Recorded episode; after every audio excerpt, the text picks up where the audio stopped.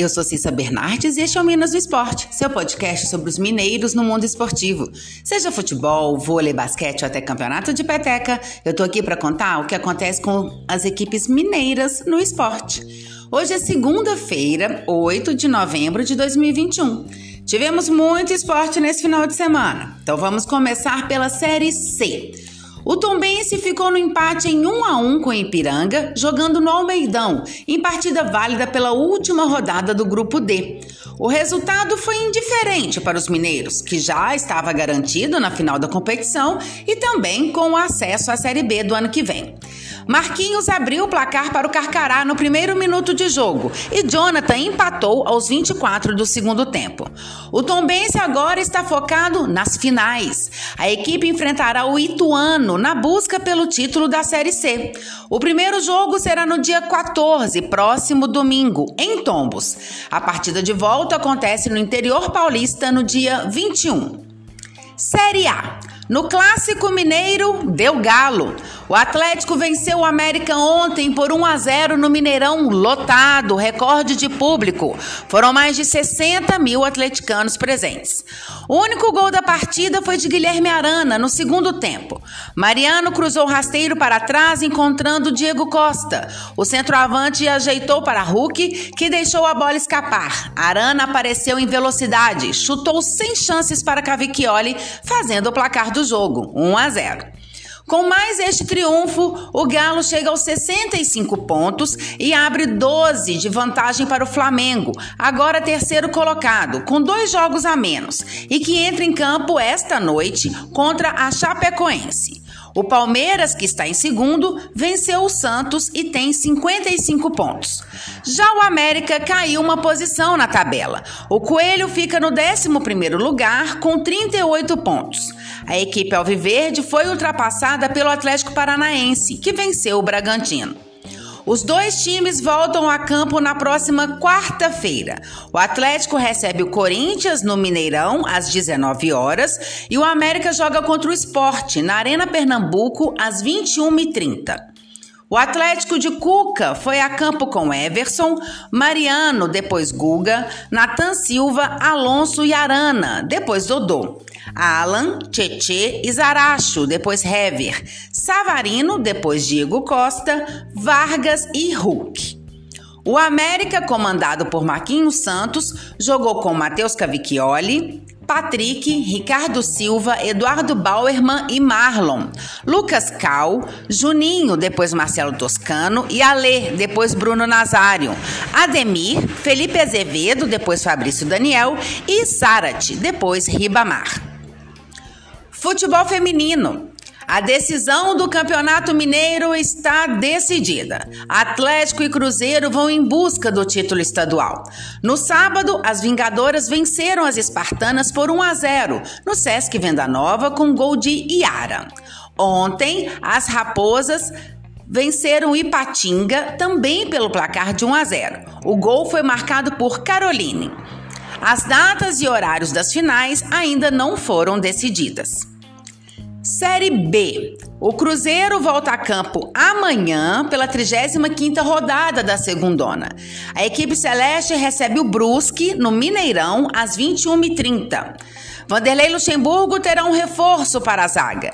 Léo Santos retorna ao time depois de cumprir suspensão automática pelo terceiro cartão amarelo.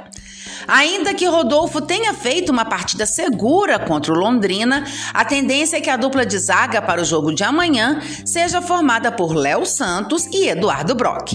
Ramon segue como opção no banco de reservas. Por outro lado, o treinador viu Bruno José virar dúvida. Escalado como titular na partida de sexta-feira, o atacante precisou deixar o jogo ainda no início, em função de uma pancada no tornozelo direito. Se não tiver condições para jogar, o provável substituto é Vitor Leque. Um provável cruzeiro para amanhã tem Fábio, Rômulo, Léo Santos, Eduardo Brock e Felipe Augusto, Adriano, Lucas Ventura e Giovanni, Vitor Leque, Wellington Nem e Thiago. E o Cruzeiro informou ontem à noite que já vendeu 35 mil ingressos para a partida de amanhã. Assim, o time celeste reforçou o desejo para que novos setores do Mineirão sejam abertos para esta partida. De acordo com o site perdão, de acordo com o site responsável por comercializar os ingressos de Cruzeiro e Brusque, estão esgotados os ingressos dos setores amarelo inferior, amarelo superior, vermelho inferior e vermelho superior e o roxo inferior. Não há venda de entradas para o laranja superior e nem o laranja inferior. Vôlei. Pela Superliga Masculina, o Sada Cruzeiro venceu o América Montes Claros por 3 sets a 2 e segue invicto na competição. O jogo aconteceu no Riachão, em Contagem, e as parciais foram 26-28, 25-12, 25-20, 22-25 e 15-8.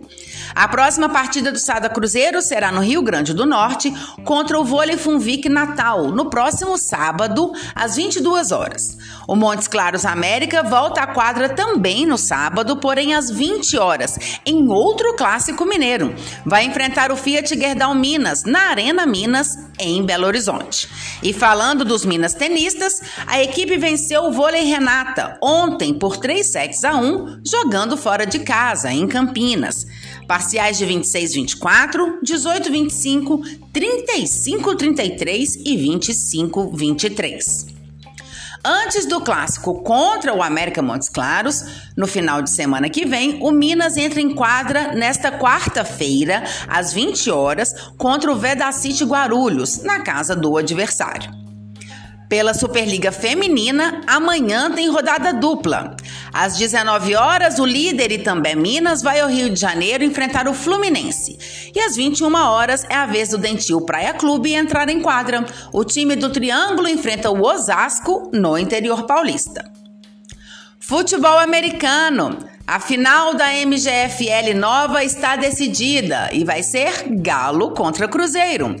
No sábado, o Galo atropelou o Golden Lions com um placar de 79 a 0, em partida realizada em Pará de Minas. Ontem, o Cruzeiro FA levou um susto do Nova Serrana Forgets e chegou a estar perdendo por 13 a 0, mas virou o jogo e venceu por 42 a 13. A finalíssima entre Galo FA e Cruzeiro FA acontece no dia 15 de novembro, feriado, às 15 horas, no Sesc Venda Nova.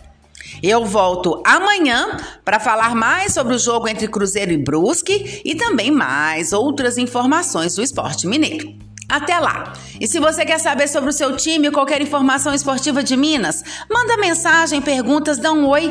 Meu Twitter é arroba Cissa Bernardes e meu e-mail é cissabernardes.gmail.com. Até mais! Boas competições para todos!